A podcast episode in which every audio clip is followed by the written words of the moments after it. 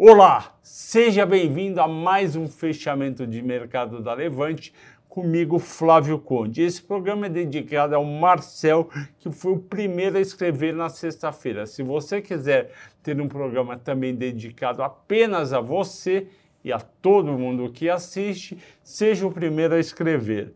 Bom, hoje Infelizmente, o Ibovespa caiu 2,5, ele abriu em queda de 0,40, mas foi piorando ao longo do dia conforme as bolsas americanas também pioravam. O petróleo lá nos 122, 123 dólares e os investidores e países cada vez mais preocupados não apenas com o preço do petróleo, mas com a guerra que não termina e pode, não dá para prever se vai levar mais um, dois dias ou semanas. O mercado também preocupado não apenas com o preço do petróleo e do gás, mas com o fornecimento do petróleo, que tem ideias aí do governo Biden de não comprar mais petróleo da Rússia para estrangular as finanças do país, compraria de outros países como Venezuela e Canadá, só que o, o próprio Putin falou que poderia cortar o gás que vai pelo Nord Stream 1 e esse Nord Stream ele abastece boa parte da Europa e principalmente da Alemanha. Se o Putin cortar o fornecimento de gás, você vai ter indústrias da Alemanha parando e vai afetar também serviços e até as casas das pessoas nessa época de inverno forte na Alemanha e que serve para deixar as casas aquecidas. Portanto, foi esse o estresse hoje da bolsa lá fora e aqui bateu também. O dólar ficou estável a 5,08, mesmo com dólar no exterior subindo 0,60 contra as moedas fortes, porque o Brasil está sendo visto entre parentes como um porto seguro. Eu não diria que é um porto seguro. O Brasil não é exatamente um porto seguro, mas ele vai ter uma parte dos recursos que estariam ou estavam na Rússia e que vão ser direcionados para outros países emergentes e o Brasil é o principal deles. Destaques de alta, Bradespar, Vale, porque seguiram, obviamente, o minério de ferro, que subiu 5,6% a 161 dólares, eu vou falar daqui a pouco. Rumo subiu 2%, porque preço de commodities mais alto vai ter mais gente produzindo commodities e usando o trilho, usando a ferrovia da Rumo. Marfrig 106, pessoal comprando, tinha batido muito no papel. Redditor Hospitais, uma opção defensiva. Destaques de baixo, como já era esperado, petróleo sobe demais, o mundo entra em polvorosa, cai azul 18%, cai Gol 17%, cai CBC 10%. É impressionante como azul, Gol e CVC são papéis que sobem quase nada e quando caem, caem muito.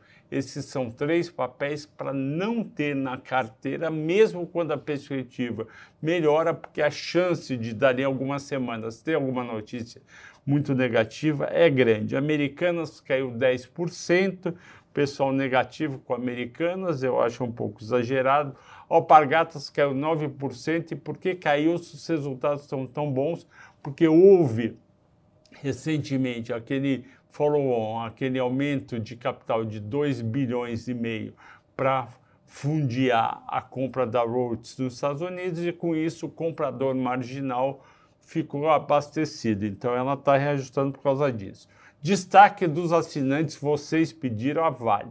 Por que, que a Vale é super beneficiada nesse cenário? Porque o preço do minério de ferro não para de subir. E por que, que não para de subir? Porque depois coincidiu.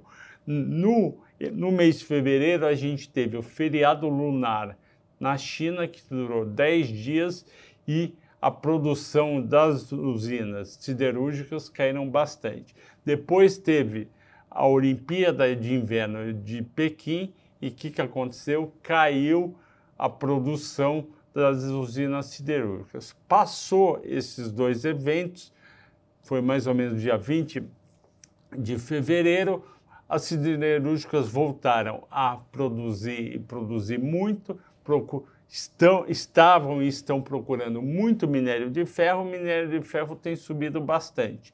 Acresce ao fato que petróleo mais alto vai fazer com que fique mais alto o custo geral das matérias-primas e com isso o preço do minério sobe junto, vai subir aço e com isso sobe a Vale. A Vale já vai mostrar um resultado muito melhor no primeiro trimestre? Não, vai ser principalmente no segundo trimestre.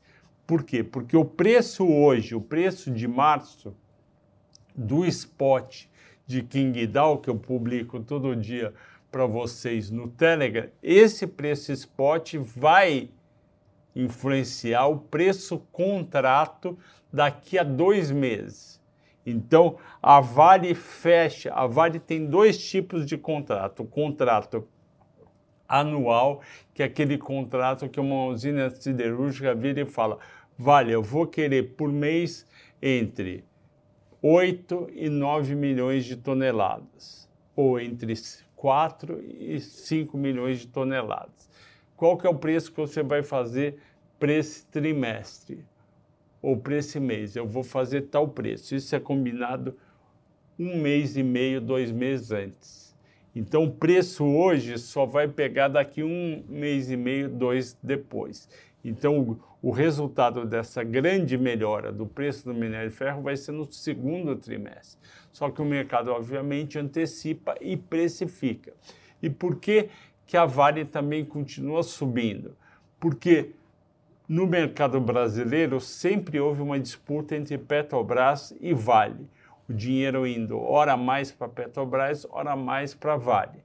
A Petrobras tem esse problema que a gente está tendo de não ter reajustado o preço da gasolina e do diesel ainda. Esse preço da, do, do combustível precisa ser reajustado, porque o mercado brasileiro é abastecido entre 5% e 15% com petróleo importado.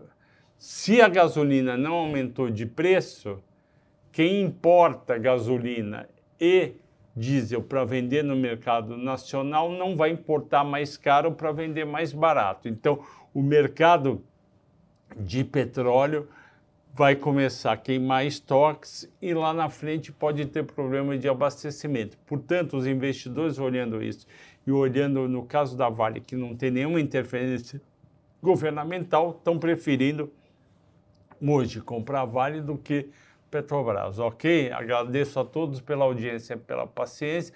Boa noite e até amanhã.